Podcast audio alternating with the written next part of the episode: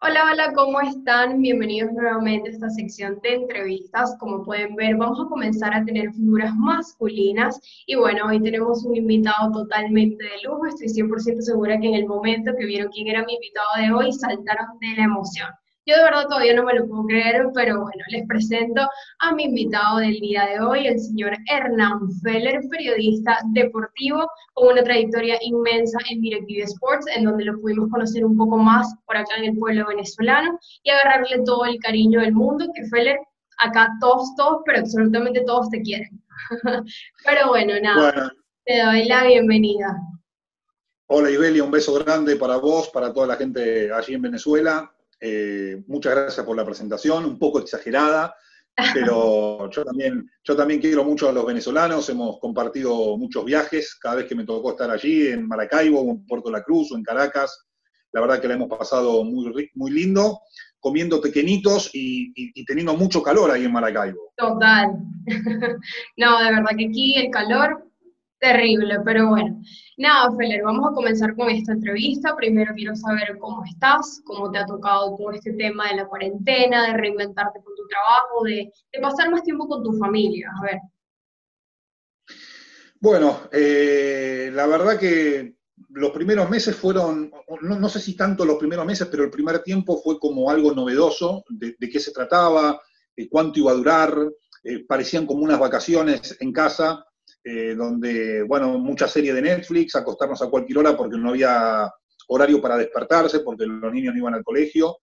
Y bueno, al principio parecía como, como algo lindo de compartir el momento con la familia, con mis tres hijos, con mi esposa, porque es algo que lo hacemos habitualmente, pero que no se da todos los días, porque cada uno con sus actividades a veces se hace difícil que podamos coincidir los cinco todo el tiempo. Pero bueno, a medida que fue pasando el tiempo, eh, ya lo que era tan divertido dejó de ser tan divertido y empezamos a extrañar esa vida cotidiana que todos tenemos, del trabajo, de llevar a, los chicos a jugar al fútbol o al hockey o, ir a la cancha y todas esas cuestiones que teníamos en aquella vida normal. Pero la verdad que desde lo laboral y desde lo profesional, lo que me faltaba, por supuesto, era volver al estudio, pero por supuesto también podíamos hacer el programa a través de Zoom, entonces seguíamos comunicados no es lo mismo hacer un programa por Zoom, por el delay, porque uno se encima con el otro, pero por lo menos lo seguíamos haciendo. Y tal vez lo que más extrañaba era ir a la cancha, que eso sí, porque el fútbol está, está parado, recién ahora volvieron los amistosos. Y, bueno, nos reinventamos en dar cursos de relato y comentario con un amigo que, es un colega, eh, cursos y capacitaciones todo el tiempo, vía Zoom también. Y bueno, algunas cosas el Zoom es medio tedioso e insoportable, pero también nos dio la posibilidad de, poder comunicarnos como lo estamos haciendo ahora nosotros dos. Algo que era impensable, ¿verdad? Algo que era impensable en tiempos anteriores. Pero a ver, Feller, y, con respecto al canal, a TNT, porque tú actualmente estás en TNT Sports, eh, ¿cómo fue el tema de las transmisiones? Bueno, los programas los hacíamos por Zoom, cada uno estaba en su casa, nos conectábamos 15 minutos antes del programa y bueno, al principio eran casi todas entrevistas porque tampoco había mucho de qué hablar, porque como no había fútbol, no había partido, no había entrenamiento, no había transferencias, no había mucho por, debatir y discutir, entonces al principio era todo con, entrevistas y después cuando el fútbol europeo empezó a regresar y volvió la Champions, ahí empezamos a tener como un poco más de debate, después la noticia de Messi también fue como furor y, todo el mundo hablaba de eso, y hace tres semanas volvimos al estudio y ahí ya volvió un poco a la normalidad. Y las transmisiones de fútbol, yo por ejemplo ayer me tocó relatar un partido amistoso acá del fútbol argentino y fui a la cancha con todos los protocolos que, se piden para poder respetar eh, el distanciamiento y las cuestiones de salud. Solamente me saqué el barbijo, el barbijo para, para narrar el partido y, después siempre con barbijo, con alcohol en gel y todas esas cuestiones que, que todos sabemos. Y los partidos de Champions que relato por Facebook lo hago desde el estudio, solo en una cabina y el comentarista solo en otra cabina. Bueno, es la situación que estamos viviendo hoy en día, Feller. Pero bueno, estoy 100% segura que, que pronto podrán, eh, podamos tener otra vez toda la vida normal. A ver, eh, Feller, Como puedes ver, eh, los medios digitales en estos momentos han tenido muchísimo auge. Es increíble cómo ahorita, por lo menos, yo tengo muchísimos amigos que están haciendo las mismas transmisiones que tú vía YouTube y han tenido millones y millones de views, algo que, como te digo, antes era totalmente impensable. Eh, en Argentina está pasando la situación de que Fox Sports desapareció y lo trasladaron a ESPN. ¿Tú crees que esto suceda con, con los diferentes canales televisivos? Esto era algo que ya se venía hablando hace un poco más de un año, que una empresa grande como Disney, eh, que compró ESPN en su momento y ahora compró Fox. Eh, eh, por supuesto que acá en Argentina todavía se sigue eso, tiene mucha repercusión, porque además prestigiosos periodistas pasaron a otro canal, y sobre todas las cosas porque a fin de año se especula con que mucha gente que pertenecía a Fox, por lo menos acá en la Argentina, se va a quedar sin trabajo entonces hay una preocupación con respecto a esto, pero no creo que tenga que ver con que los medios digitales hayan ganado su espacio, sino con, una, con un negocio que a veces a nosotros nos pasan por arriba y, no lo vemos y, a veces no lo entendemos, pero que no creo que, que tenga relación, eh, lo, digital con, esta compra de, de Disney con ESPN y Fox. Claro, y con respecto a los medios digitales, ¿tú crees que en algún momento vayan a tener un poco más de, relevancia que los medios de comunicación tradicionales? Porque por lo menos ahorita salió la noticia que OneFootball, la aplicación de, los teléfonos, eh, va a poder transmitir lo que vienen siendo los partidos de la Bundesliga gratis a toda Latinoamérica. Entonces, ¿tú crees que vaya a comenzar a tener como ese peso? Sí, yo creo que, están creciendo mucho. De hecho, yo hace, este es el tercer año, la tercera temporada que estoy relatando la Champions por Facebook. Eh, y esto no sale en, lo tradicional, lo tenés que ver a través de, cualquier dispositivo, en un teléfono, en un iPad, en una computadora o en donde sea. Y, se ve mucho. La, final, la última final de Champions entre el Bayern Múnich y el PSG, eh, lo vieron 1.300.000 personas para Latinoamérica solamente.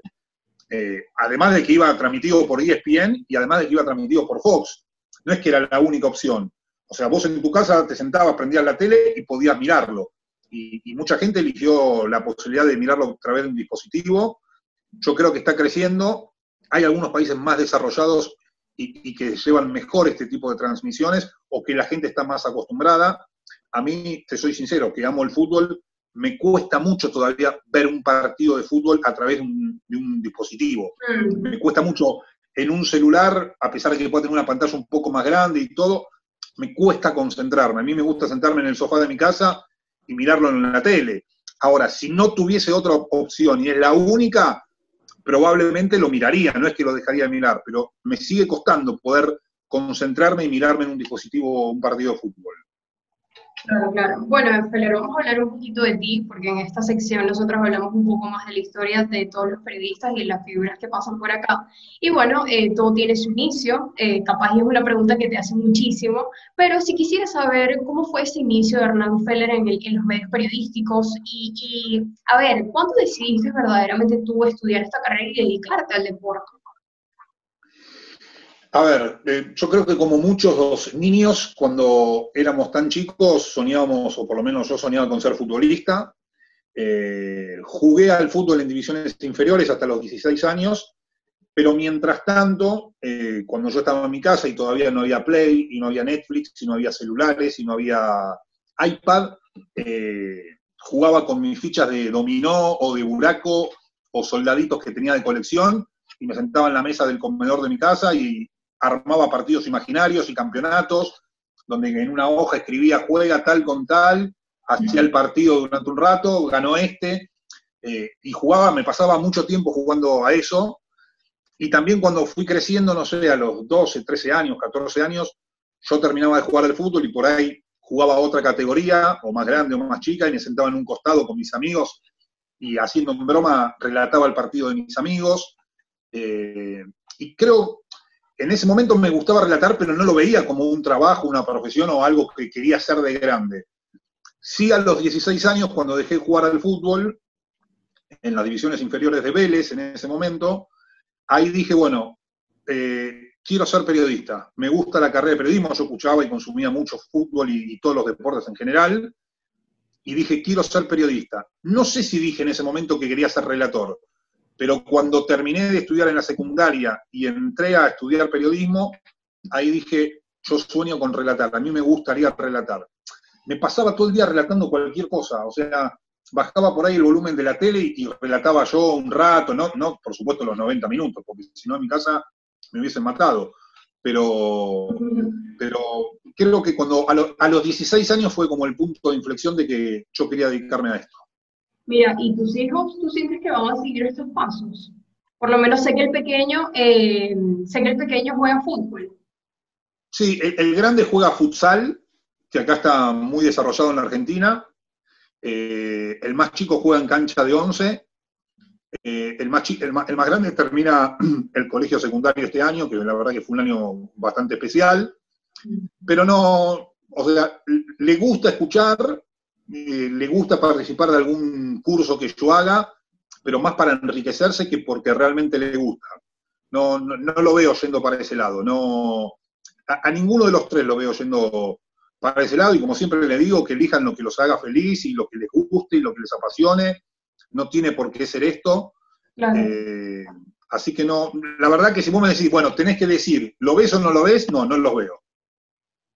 Claro, y, veo que tu niña también, ella también este, hace deporte y, le gusta mucho también este mundo. ¿Tú sientes que, que se, lo, se lo inculcaste de una u otra manera? Además de que te escuchaban y, te, y crecieron viéndote en los medios comunicacionales.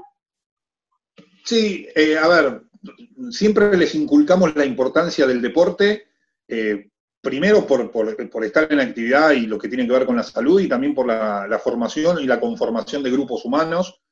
Eh, yo creo que, es muy importante relacionarse con la gente, hacer actividades deportivas grupales. Eh, el tenis también está bueno, pero es más solitario. Y bueno, mi hija juega al hockey, el más grande juega futsal, el más chico juega eh, fútbol en cancha de 11. Y bueno, los acompañamos, incentivamos para que hagan deporte, para que formen su grupo de amigos, que después, por supuesto, elijan quiénes son más amigos o quiénes son menos amigos. Eh, y sí, es verdad que crecieron escuchándome y, compartiendo deportes, les gusta a ellos mirar, pero tampoco son fanáticos de ver al papá, uy, está mi papá en la tele, porque para ellos ya es algo común, normal. Eh, cuando eran más chicos, por ahí me acompañaban al estudio en DirecTV a ver el fútbol total, porque se divertían, pero no es algo, uy, papá está en la tele, vamos a verlo, porque para ellos es algo cotidiano. Sí, hablando de fútbol total, recuerdo cuando tus hijos iban a fútbol total, eran unos pequeñín literalmente, súper chiquitos. Y en estos días, en estos días, Fler, yo quedé impresionado porque vi que tu hija cumplió 15 años y yo dije, Dios mío, de grande está. O sea, hasta yo me sentí vieja. Sí, sí, sí, pasa, nos pasa el tiempo a todos. Total. Yo dije, Dios mío, no puede ser si yo hace dos días vi un video de esta niña cantando con su papá súper, súper pequeña. Te quería contar esta anécdota. Pero bueno, es muy fuerte. Para, mí, para mí también es, muy fuerte verla ya toda una señorita y, mi hijo el más grande que ya me, pasa a mí y bueno, y el chiquito que sigue creciendo. Bueno, nos, pasa el tiempo, nos pasa el tiempo a todos. Yo ya tengo canas, tengo que usar anteojos porque no veo tanto. Sí, cuando teníamos la oportunidad de verte, estabas más jovencito, no mentira. Sí, sí, sí, es verdad, es verdad. Mira, Feller, mira, Feller, bueno, como te digo, nosotros acá en Venezuela te, vivimos como más de cerca por la pantalla de DirecTV. Y a ver, tenemos mucho tiempo sin verte por acá, eh, pero mira, yo sí estoy segura que el, que el, pueblo venezolano y por lo menos el público que me ve por acá, eh, quisiera saber qué fue para ti eh, esta trayectoria en Fútbol Total, en DirecTV, a ver, qué significó para ti, sobre todo también relacionarte un poco más con el pueblo venezolano. No, para mí la etapa en fútbol total y en DirecTV en general fue, fue maravillosa, fueron nueve años espectaculares, donde crecí mucho, donde creo que si no hubiese tenido ese paso, hoy no estaría donde estoy. Me formó como periodista, conocí gente, viajé, conocí lugares. Nada, la verdad que fui muy feliz. Eh, la decisión de tener que irme fue mía, pero no me dieron otra alternativa y por supuesto que en su momento me dolió mucho. Pero bueno, es una etapa que está terminada, que uno nunca sabe las vueltas de la vida, pero que hoy está, hoy está finalizada y la recuerdo con mucho cariño a, todos con los que compartí cada, cada momento, cada evento, cada día. Y después con, con la gente de Venezuela, nada, hay un cariño, creo que recíproco en general, salvo los del Real Madrid que me odian un poco. Eh, pues el resto, muy bien, siempre me sentí muy querido.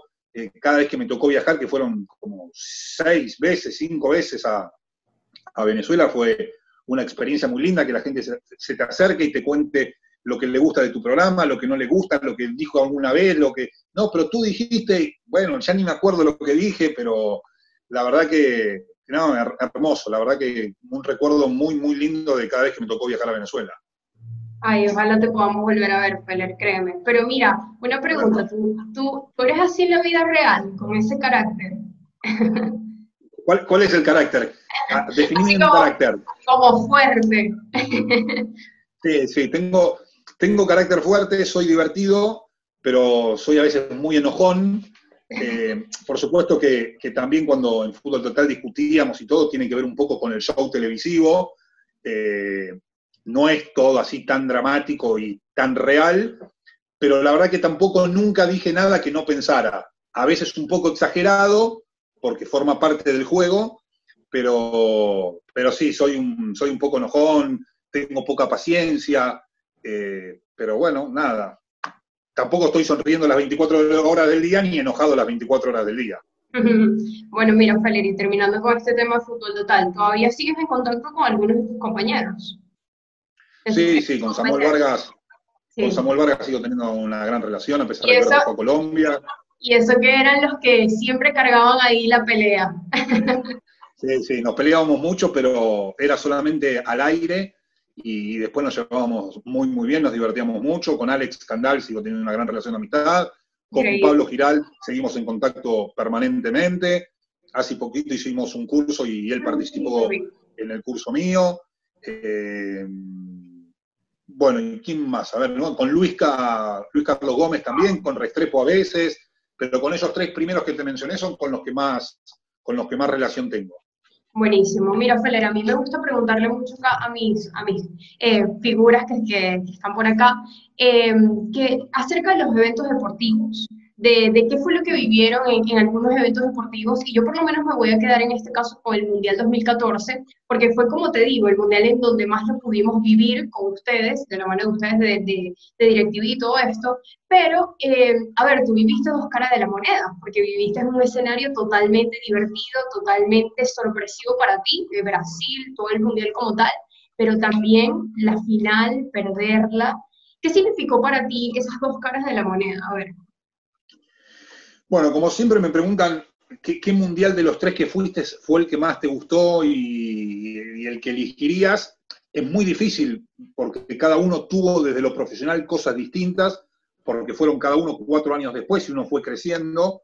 Eh, Brasil tuvo con que tuvo un protagonismo muy, muy grande porque cuando Pablo viajaba para, relatar con Argentina, eh, yo tenía que conducir el programa y si no lo conducía participaba todos los días. También relaté partidos.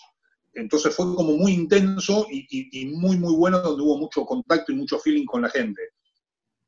Y después sí, cuando me tocó estar en la final, que, fue, que fui a la cancha, eh, los primeros, me acuerdo que hicimos la previa con mucha ansiedad, porque era muy fuerte volver a estar en una final, yo estar en la cancha, que era el sueño mío de chiquito de toda la vida, el Maracaná, Alemania enfrente.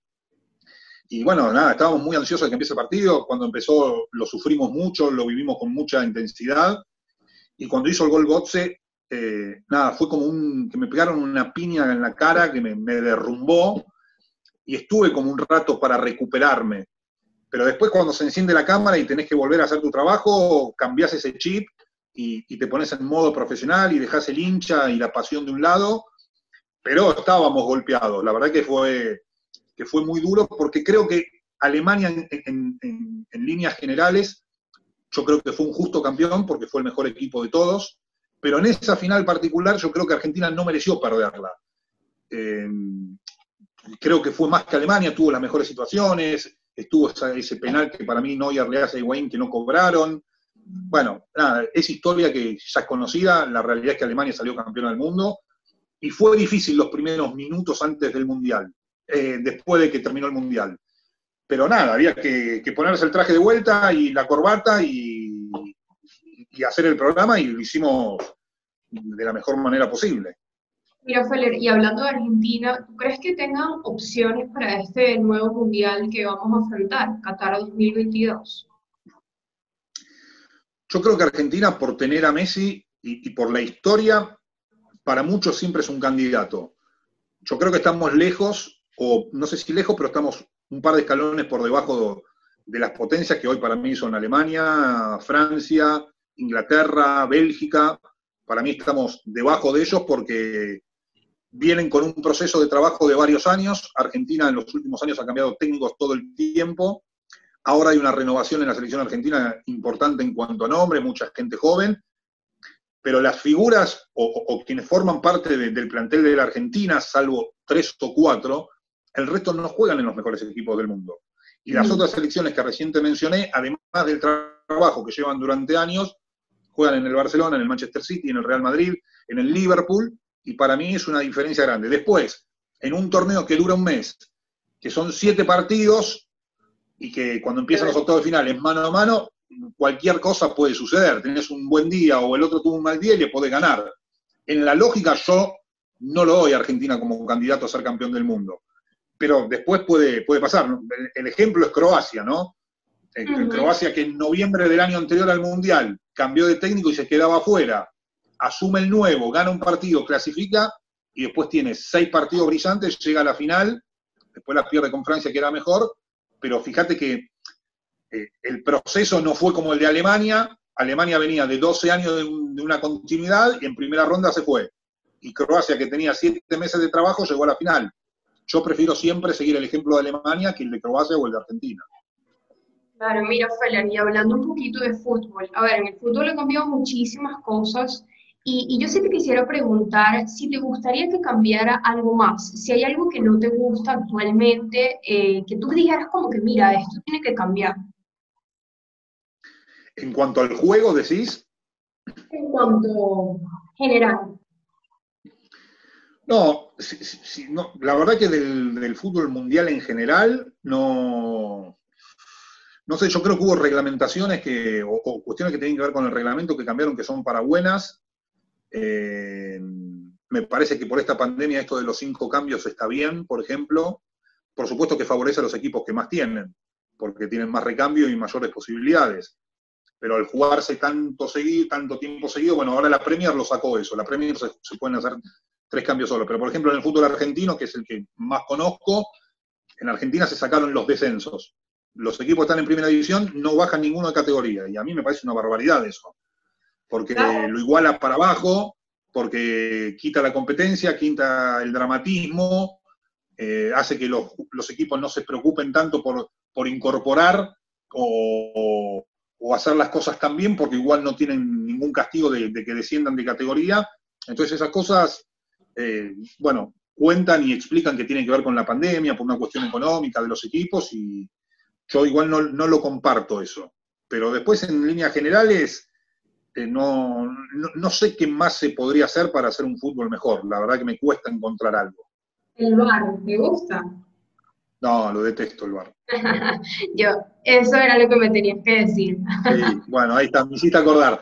Eh, no, para mí es un negocio que trajeron y es un negocio que, se va a quedar, pero para mí el VAR debería funcionar solamente para cuestiones de si la pelota entró o la pelota no entró, porque el resto sigue siendo manejado por seres humanos que se equivocan y que están en una oficina con una computadora y deciden si fue offside, no fue offside, si fue foul o no fue foul. Para mí, el error forma parte del juego. Es cierto que hay muchas veces que cometen injusticias, pero son mucho menos las injusticias y prefiero la injusticia de uno solo dirigiendo o de tres que dos que lo acompañan en las líneas, que de esos tres más cinco que están arriba en el bar, no, yo lo sacaría, no me gusta. Claro, y hablando un poquito de, situaciones en cuanto al VAR, hemos escuchado y por lo menos hemos visto que en, los últimos partidos, por decirlo así, el Real Madrid eh, ha tenido un poquito de, favorecimiento por parte del VAR. Y si quisiera saber un poquito aquí tu opinión. No, me parece que fue favorecido. Eh, por lo menos en el último partido que hizo el gol Sergio Ramos, que la picó, eh, claramente no fue infracción, pero claramente para mí.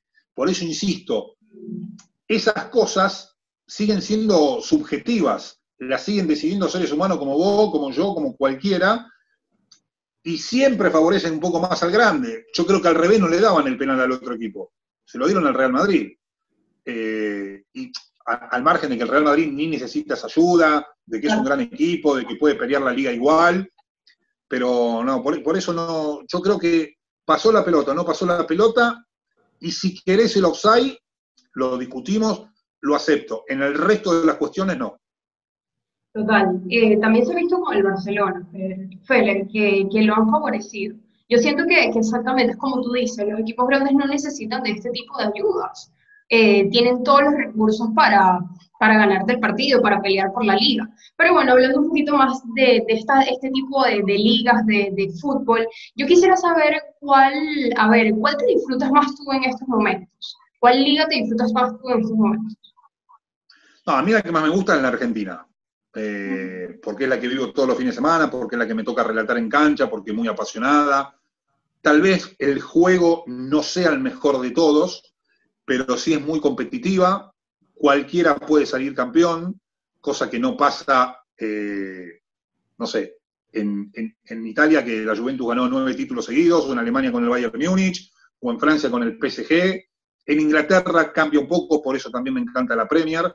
Ahora, como show, como, como eh, manera de transmitirlo, por los estadios, por los equipos, por, en todo ese concepto como paquete, me quedo con la Premier League. Para mí es, es la mejor liga de todas, todos los partidos son atractivos, entretenidos, eh, varían quién va saliendo campeón, más allá del dominio del Liverpool ahora, eh, para mí es la mejor liga de todas. Total. Mira, Feller, aquí unas, unas preguntitas rapidito. Primero que todo te voy a preguntar, si fueras entrenador, ¿quién sería tu estrella? Messi. ¿Qué no sea Messi? Feller otro. ah, no vale Messi. No vale, Messi y Cristiano no valen. No, no, no, otro. Eh, qué buena pregunta. ¿Uno solo puedo elegir? Tu estrella. Eh, Luis Suárez. Ok. Ah, ¿cómo, cómo viviste ese estreno de, de, Luis en el Atlético? No, espectacular. Me parece que, que, es un equipo que le va a venir muy bien a él, un equipo muy intenso, que corre. Para mí es un delantero extraordinario. Eh, puede ser que su ciclo en Barcelona haya estado cumplido o terminado, pero para mí es el, está en el top 3 de los delanteros. Total, mira, otra preguntita. A ver, si te tocara entrevistar a una figura deportiva que así que anhelas, ¿cuál sería? Guardiola. ¿Por qué? ¿Te gustaría charlar así, una charla de fútbol inmensa? Sí, una charla de que no tenga límite de horario, con una cerveza en la mano y, y hablar de fútbol y que me cuente cosas y preguntarle cosas. Me parece una persona muy inteligente, el técnico que yo elegiría para mi equipo si tuviese que armarlo y sería mi sueño poder entrevistarlo a él. Mira, Feller, un reto que, que, puedes tener en algunos, en algunos años o en algunos meses que te gustaría afrontar. Me gustaría relatar un River Boca o relatar la selección argentina para TNT. Ok. Y por último, ¿Qué otro deporte te disfrutas? Me gusta mucho el hockey sobre césped, que es el que practica mi hija, que es el de las Leonas, acá en la Argentina, también el masculino. Eh, me gusta la NBA mucho.